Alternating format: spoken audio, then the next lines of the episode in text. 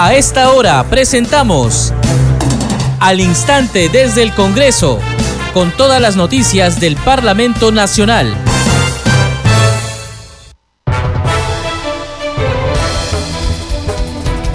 ¿Cómo están? Bienvenidos. Esto es al instante desde el Congreso, edición de hoy viernes 5 de agosto del 2022, último día de la semana. Les saluda Perla Villanueva.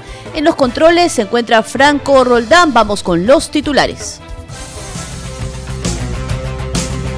La presidenta del Congreso, Lady Camones, se reunió con la fiscal de la Nación, Patricia Benavides, en la sede de Palacio Legislativo para dialogar sobre los requerimientos de dicha institución, entre otros temas. La comisión especial encargada de la selección de candidatos aptos para la elección del defensor del pueblo eligió a Carlos Castro, Jorge Luis Rioja y Beatriz Ramírez como propuesta final para remitir a la presidencia del Congreso. Este lunes 8 de agosto se presentará la nómina de candidatos aptos para defensor del pueblo, la cual será sometida a consideración del Pleno de la Representación Nacional. Y hoy se promulgó la ley que declara de interés nacional y necesidad pública la modernización de la infraestructura y el equipamiento del Instituto Nacional de Salud del Niño, ubicado en el distrito de Breña, en Lima. En la Comisión Especial de Vida, el titular del Ministerio del Interior, Willy Huerta, informó sobre el presupuesto que se ha destinado a la lucha contra el narcotráfico y la erradicación de los cultivos de hoja de coca en Loreto, Ucayali, Pasco, Amazonas y Madre de Dios.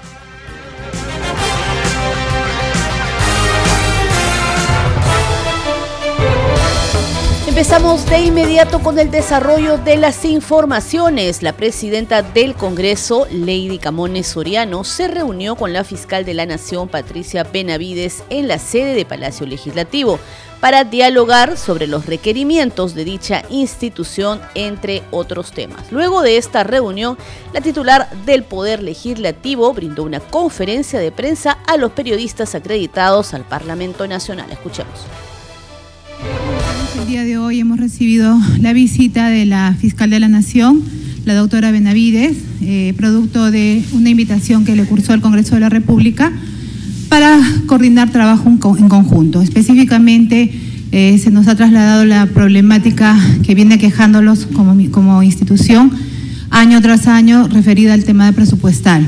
Se nos ha comunicado que el Ministerio Público viene atravesando una seria crisis no solamente por falta de personal administrativo, operativo, sino sobre todo por falta de personal eh, o de fiscales, que a la fecha incluso vienen renunciando por la alta carga procesal que tiene. Eh, eh, otro de los problemas que se nos ha informado es la problemática que tienen sobre los locales, la infraestructura, la problemática sobre medicina legal, la falta de laboratorios de criminalística, la falta de cámaras GESEL como para poder luchar contra pues estos ataques que tienen pues niños, niñas y sobre todo mujeres sobre el tema de abusos sexuales. Sobre el tema de eh, lucha contra la corrupción también es indispensable que a través del Ejecutivo, a través del Ministerio de Economía y Finanzas, se le apruebe al Ministerio Público que obviamente se encuentre en crisis el presupuesto necesario que pueda darles pues todas las facilidades de implementación tanto de personal como de logística para que se pueda cumplir la función principal que tiene el Ministerio Público, que es pues el trabajo preventivo. Hoy en día, por falta de presupuesto, el Ministerio Público no puede lograr muchos objetivos sobre la lucha contra la criminalidad organizada, sobre la lucha contra la corrupción, por todos los problemas que les acabo de mencionar. Esa ha sido en sí eh, la reunión que se ha sostenido con la fiscal de la Nación y el equipo de asesores que nos ha visitado el día de hoy también con el equipo de asesores que hemos eh, presentado ahí en la reunión con, de la presidencia del Congreso de la República para formar un equipo de trabajo y poder pues solicitar el presupuesto que se requiere, presupuesto que de hecho lo aprueba el Congreso de la República en el mes de noviembre. Urge entonces pues eh, realizar trabajo en conjunto para que en primer orden sea el Ejecutivo pues quien dote de las cantidades de, dinero pues que requiere el Ministerio Público, que permita en primer orden cerrar las brechas urgentes que tienen que son de personal. Ese es un punto principal que ellos nos han manifestado que requieren un presupuesto para que pueda cubrir el personal que ellos tienen a nivel nacional hasta el mes de diciembre. Nosotros como Congreso nos hemos comprometido a articular acciones frente al Ministerio de Economía para poder ayudarlos en esta lucha que es pues urgente ¿no? y necesaria para que el Ministerio Público pueda cumplir con sus funciones y ayudarnos pues como país a luchar contra la corrupción sobre todo y contra el crimen organizado que viene azotando fuertemente a nuestro Perú. Vamos ahora con otra noticia de la presente jornada informativa en el Parlamento Nacional, la sesión de la Comisión Especial encargada de la selección de candidatos aptos para la elección del Defensor del Pueblo, que eligió a Carlos Castro, Jorge Luis Rioja y Beatriz Ramírez como propuesta final para remitir a la presidencia del Congreso de la República. Escuchemos el momento de la votación. Vamos a pedir al secretario técnico que lea la ley orgánica de la Defensoría del Pueblo, el artículo 3 del último párrafo. Señor presidente, con su anuencia, la parte pertinente dice, en caso de no alcanzarse la mencionada mayoría, es decir, la de los dos tercios, la votación se efectuará candidato por candidato en el orden que presente la comisión especial. En el Pleno la votación se efectuará candidato por candidato en el orden que presente la comisión. Esto es lo que dice la ley orgánica, entonces tiene que haber un orden, un primero, un segundo y uno tercero. Ya, este, leído este, la ley orgánica de la Defensoría del Pueblo, entonces creo que está claro, procedemos a la votación. Con su anuencia, señor presidente, vamos a proceder a votar. Señor presidente, el resultado es el siguiente. Por el señor Rioja Vallejo han votado cinco señores congresistas por la señorita Ramírez Guaroto, tres señores congresistas, una abstención. En consecuencia, el que obtuvo mayor votación ha sido el, señor postulante Rioja Vallejo. Y el orden sería, primero, el señor Carlos David Alberto Castro Barriga. En segundo lugar, el señor Jorge Luis Rioja Vallejo. Y en tercer lugar, la señorita Beatriz Meilín Ramírez Huaroto. Esa sería la terna que se remitiría en ese orden a la presidencia el día lunes 8 conforme al cronograma. Muchas gracias, secretario técnico. Eh, conocidos los resultados, no habiendo más participaciones, daremos por, por concluida la presente sesión. Tras esta votación, los parlamentarios hicieron algunas observaciones al proceso que sigue a continuación. Antes de cerrar la sesión, debo informar que conforme lo establece nuestro cronograma, el día lunes 8 de agosto del 2022 se estará remitiendo a la Presidencia del Congreso de la República el oficio con la propuesta de los candidatos para la elección del Defensor del Pueblo por el Pleno del Congreso y la publicación del oficio que se publicará en la página web de la Comisión Especial y del Congreso. Podríamos nuevamente evaluar la alterna que se le tiene que enviar al Pleno, cuándo sería ello, no sé cuándo se define, si finalmente esperamos mejor la presentación o, esperemos que en el Pleno lleguemos a consenso, pero la comisión no se podría desarticular debido a que tendríamos que tener también nosotros un plan para lo que pueda suceder después. Hasta que no tengamos al defensor del pueblo, no podríamos desactivar la comisión. Adelante, congresista Vergara. Sí, en, el mismo, en la misma línea de la opinión de Rosángela, nosotros eh, ya hemos, ya hemos eh, decidido por tres propuestas, pero sin ninguno de ellos, porque cabe la posibilidad de que ninguno de ellos pueda finalmente este, ser, alcanzar los votos necesarios en, en, el, en el Pleno. Así que de todas maneras necesitamos pues este, encontrar un mecanismo para que la comisión no deje de funcionar. ¿no? Bueno, vamos a dar lectura al artículo 3 de la Ley de la Defensoría del Pueblo.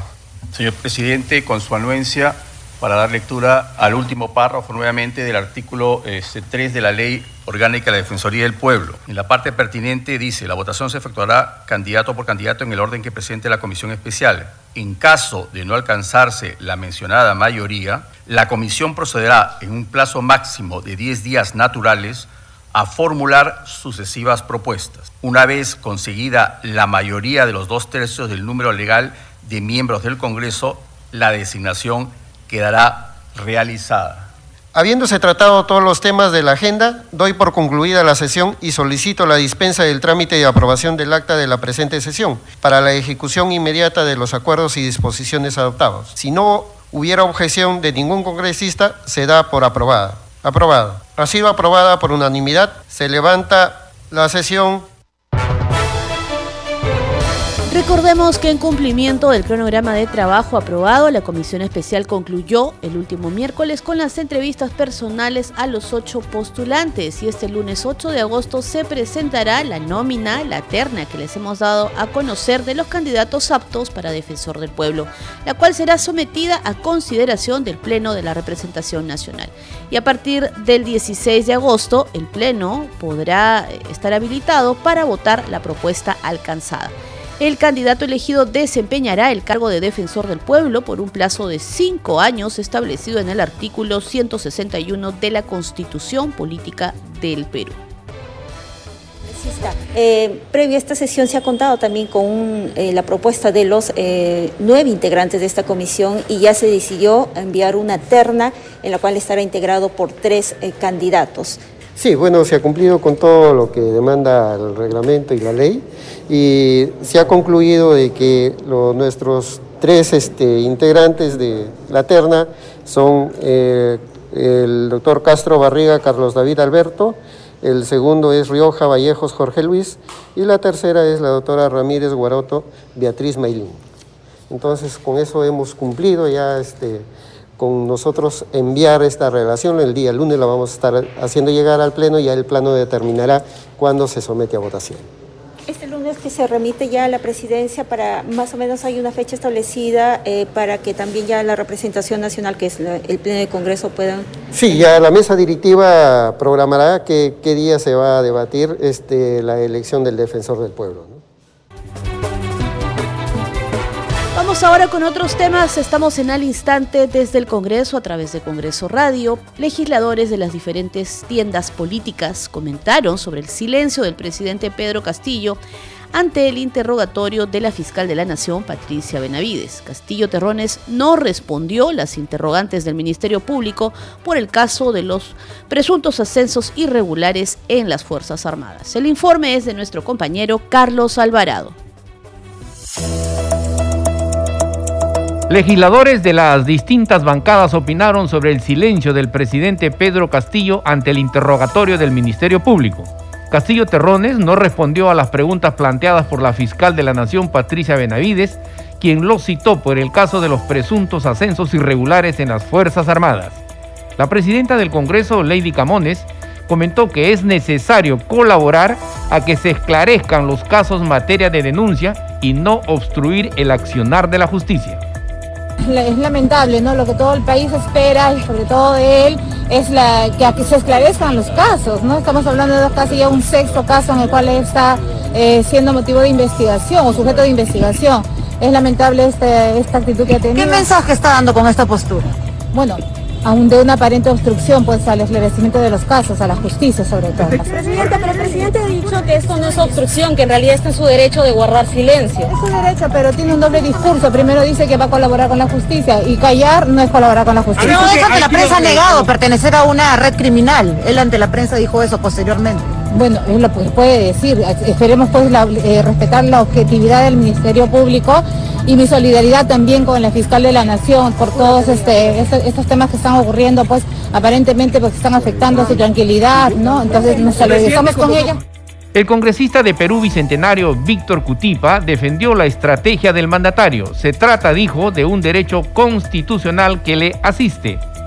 Pretender que nosotros le digamos al presidente cuál es la estrategia de defensa que debe manejar me parece un exceso. Dentro de la defensa penal, la estrategia y no solamente es una estrategia, sino que es un derecho constitucional que toda persona tiene al declarar de reservarse la oportunidad de declarar. Es más, el instructor está en la obligación de, valga la redundancia, de instruir al declarante de que puede reservarse la declaración. Para el representante de Renovación Popular, Jorge Montoya, la concurrencia del presidente Castillo a la fiscalía fue un show montado para victimizarse. Todo esto es un show montado para victimizarse y para decir que él cumple cuando no cumple, lo que ha hecho así para decir que no va a hablar. Para eso no voy. Y me resisto a la autoridad en todo caso. Pero no, él va y dice que está cumpliendo y va caminando para que la gente lo vea y es todo un show. El tema del maltrato a la prensa es común en este gobierno. No veo que haya este, un trato adecuado para los periodistas. Siempre los empujan o los sacan del camino o les impiden cubrir con su tarea. Ayer ha sido ofensivo hasta en sus palabras hacia la prensa. O sea, eso está muy mal para un mandatario. La fiscal de la Nación investiga al presidente Pedro Castillo a partir de una denuncia de presuntas irregularidades cometidas en el 2021 en el proceso de ascensos de las Fuerzas Armadas. En noviembre pasado, el ex comandante del ejército, José Vizcarra, dijo aquí en el Parlamento que recibió presiones de los entonces secretario presidencial Bruno Pacheco y del ministro de Defensa, Walter Ayala, para ascender a militares cercanos al gobierno.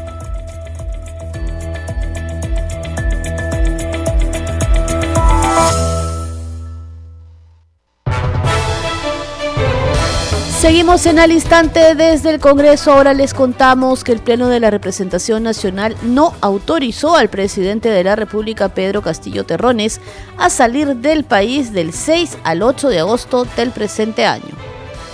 Gracias, congresista. Finalizado el debate, sírvanse marcar su asistencia para proceder a votar. Señores congresistas, se va a proceder a cerrar la asistencia. Asistencia cerrada. Han registrado su asistencia 116 congresistas. Procedemos al voto. Señores congresistas, se va a declarar el cierre de la votación. Votación cerrada. Han votado a favor 42 congresistas, 67 en contra, 5 abstenciones. En consecuencia, no ha sido aprobado el proyecto de resolución legislativa que autoriza al señor presidente de la República para salir del territorio nacional del día 6 al día 8 de agosto del 2022. Señores congresistas, se invoca a los portavoces de los grupos parlamentarios a que acrediten a sus respectivos miembros en las comisiones ordinarias, con el objeto de que puedan constituirse en el más breve plazo, y eso nos permita citar a Junta de Portavoces para el día martes. Señores congresistas, se solicita la dispensa del trámite de aprobación del acta para ejecutar lo acordado en la presente sesión. Si no hay oposición por parte de ningún congresista, se dará por aprobada. Ha sido aprobada. Señores congresistas, se levanta la sesión. Recordemos que el Poder Ejecutivo solicitó este permiso con la finalidad de que el presidente Pedro Castillo participe en la ceremonia de transmisión de mando presidencial en Colombia, en la ciudad de Bogotá. De acuerdo con la Constitución Política del Perú, es el Congreso el que autoriza al jefe de Estado a ausentarse del territorio nacional. Seguimos con este tema porque el congresista no agrupado Carlos Anderson sostuvo que votó en contra de dar el permiso al presidente Castillo para que viaje a Colombia, pues considera que el mandatario primero debe resolver los problemas del país. A ver, efectivamente este, esta decisión eh, reviste un cierto carácter pues especial porque después de 20 años creo que, que se da una decisión de este tipo donde se le niega a un presidente que salga un evento, digamos, protocolar fuera del país. Pero las circunstancias son también especiales. Eh, no, olvidemos que el presidente pues representa a la nación y es en ese sentido que muchos congresistas, incluyéndome, no hemos sentido que eh, el presidente hoy hoy en día en realidad no no es la mejor representación del país porque este si uno se atiene digamos a la a esta singularización del presidente como representante de la nación, pues resulta que la nación está sometida a cinco investigaciones fiscales, ¿no? Que es un hecho también sin precedentes en nuestra historia y que debería llamarnos a, un sentimiento pues de, vergüenza, ¿no? Eh, así que, sinceramente, yo por lo menos con ese raciocinio he preferido votar en contra, ¿no? Este porque porque creo de veras que el presidente primero debe resolver los problemas que tiene aquí, ¿no? El país está en estos momentos, lo sabemos todos, atravesando una tremenda crisis. Eh, está a punto, aparentemente, de entregarse una persona que ha sido de la mayor confianza del presidente. Eh, claro, ahora su abogado llama a todos los, los allegados del presidente, los llama delincuentes y y efectivamente lo más probable es que sean delincuentes, ¿no? Eh, pero que son delincuentes que el presidente llamó a su, a su entorno, ¿no? Incluyendo a sus sobrinos. Y, justamente por esas razones que está en, esta situación de tener estas, estas este, investigaciones, que no son una, dos, son cinco, y tres de ellas por, por aparentemente comandar una, una organización criminal. Entonces, eh, creo, creo que hace, este, hemos hecho bien en el Congreso en pedir que el presidente se este, salga y de veras se este, termine de, desacreditar la, la imagen internacional del Perú. Sí. Por su parte, el congresista del bloque magisterial Alex Paredes dijo sentir vergüenza ajena por una decisión que tiene como sustento razones que no son objetivas. Bueno, vergüenza ajena por una decisión que tiene como sustento mm, razones que no son objetivas, ¿no? Simplemente siguen actuando como desde el día siguiente que perdieron el proceso electoral. Sí, congresista. los perdedores no terminan de aceptar, pues, ¿no? Claro, ahora que se dijo que había una crisis ministerial, ha renunciado el presidente del Consejo de Ministros y decían que la prioridad debería ser eh, recomponer el gabinete en estos días. Bueno, la crisis la tienen ellos y la tienen, eh, que hasta ahora no se les pasa su crisis de la derrota electoral. No hay ninguna crisis hay una persona que ha dejado el cargo, eh, entonces diríamos pues que sin el señor Aníbal Torres no camina la PCM. No, hay que dismitificar las instituciones públicas. No son propiedades de algunas personas. El problema es que hay algunos acomplejados que se creen indispensables y creen que ellos y nadie más que ellos. No, la PCM sigue caminando. Los trabajadores son los que le dan la vida a la, a la PCM. ¿De qué crisis habla? Aquí lo que va a haber es un cambio de persona que conduce la institución llamada PCM y ya está. Claro, pero de todos modos se va a recomponer el, el, el, Consejo de Ministros y los ministerios. Decían también que esta actividad podría delegarla a, la primera vicepresidenta. Claro, ese es su punto de vista, pues, ¿no? Eh, respetable porque es el del ejercicio de la libertad de expresión, ¿no? Pero la costumbre, lo que siempre se ha visto y usted lo puede atestiguar o testificar con todos los pedidos que siempre han hecho los presidentes de la República ante estos acontecimientos y siempre han tenido la autorización.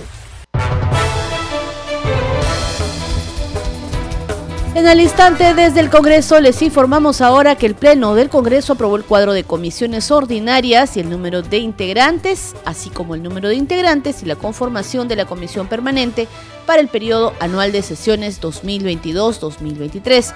En ese sentido, se ratificó el cuadro elaborado por la Junta de Portavoces y aprobado por el Consejo Directivo del Congreso. Han registrado su asistencia 99 congresistas. Al voto. Señores congresistas, se va a declarar el cierre de la votación. Votación cerrada. Han votado 93 congresistas a favor, uno en contra, una abstención. Han sido aprobados el, los cuadros de comisiones ordinarias y el número de sus integrantes, así como el número de miembros y la conformación de la comisión permanente para el periodo anual de sesiones 2022-2023. Siguiente tema. Siguiente tema. Congreso en redes. Le damos pase a nuestra compañera Danitza Palomino que tiene información importante que compartir con nosotros. Danitza, adelante. Muchas gracias, Perla. Vamos a dar cuenta de las publicaciones en redes sociales. Iniciamos con la cuenta oficial. Dice, tu Congreso informa. La presidenta del Congreso, Lady Camones, se reunió con la titular del Ministerio Público, Patricia Benavides, para dialogar sobre los requerimientos de dicha institución, entre otros temas. También tenemos otra publicación de la cuenta oficial del Congreso de la República. Dice, la comisión especial encargada de la selección de candidatos aptos para la elección del defensor del pueblo eligió a Carlos Castro, Jorge Luis Rioja y Beatriz Ramírez como propuesta final para remitir a la presidencia del Congreso de la República.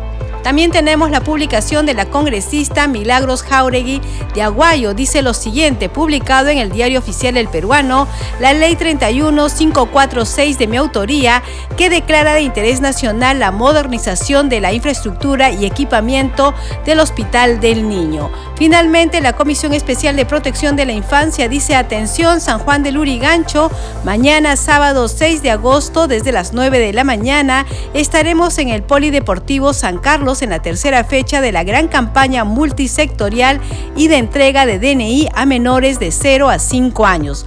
Los esperamos. Y Perla, hay que decir que hay numerosas publicaciones respecto al lamentable fallecimiento del actor Diego Berti. Bien, seguimos con usted en estudio. Muchas gracias Danitza por la información. Así es, lamentable el fallecimiento del actor. Nuestras condolencias para su familia y amigos. Este programa se escucha en las regiones del país gracias a las siguientes emisoras. Radio Inca Tropical de Abancaya Purímac, Cinética Radio de Ayacucho, Radio TV Shalom Plus de Tingo María, Radio Madre de Dios de Puerto Maldonado, Radio TV Perú de Juliá Capuno, Radio Amistad de Lambayeque, Radio El Pueblo de Ayacucho, Radio Satel Perú de Lampa en Puno, Radio La Voz del Valle de Aplao en Arequipa, Radio Estar de Moyendo en Arequipa, Radio Gaceta Ucayalina Online, Radio Líder de la Unión en Piura, Radio Victoria de Ocros en Huamanga, Ayacucho. Enseguida, los titulares de cierre.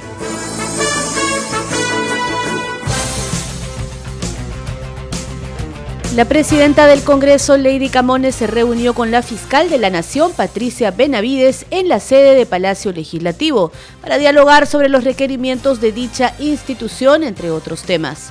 La comisión especial encargada de la selección de candidatos aptos para la elección del defensor del pueblo eligió a Carlos Castro, Jorge Luis Rioja y Beatriz Ramírez como propuesta final para remitir a la presidencia del Congreso.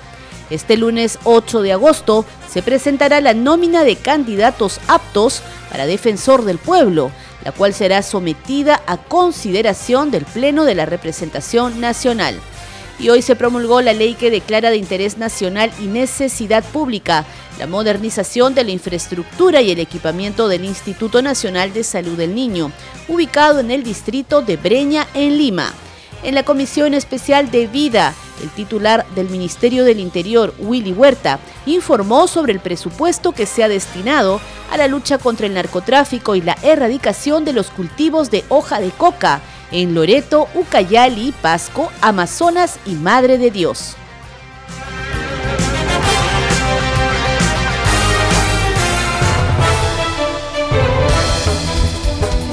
Llegamos al final de esta edición de Al Instante desde el Congreso de parte del equipo de Congreso Radio. Gracias por su sintonía. Nos reencontramos el lunes. Buen fin de semana.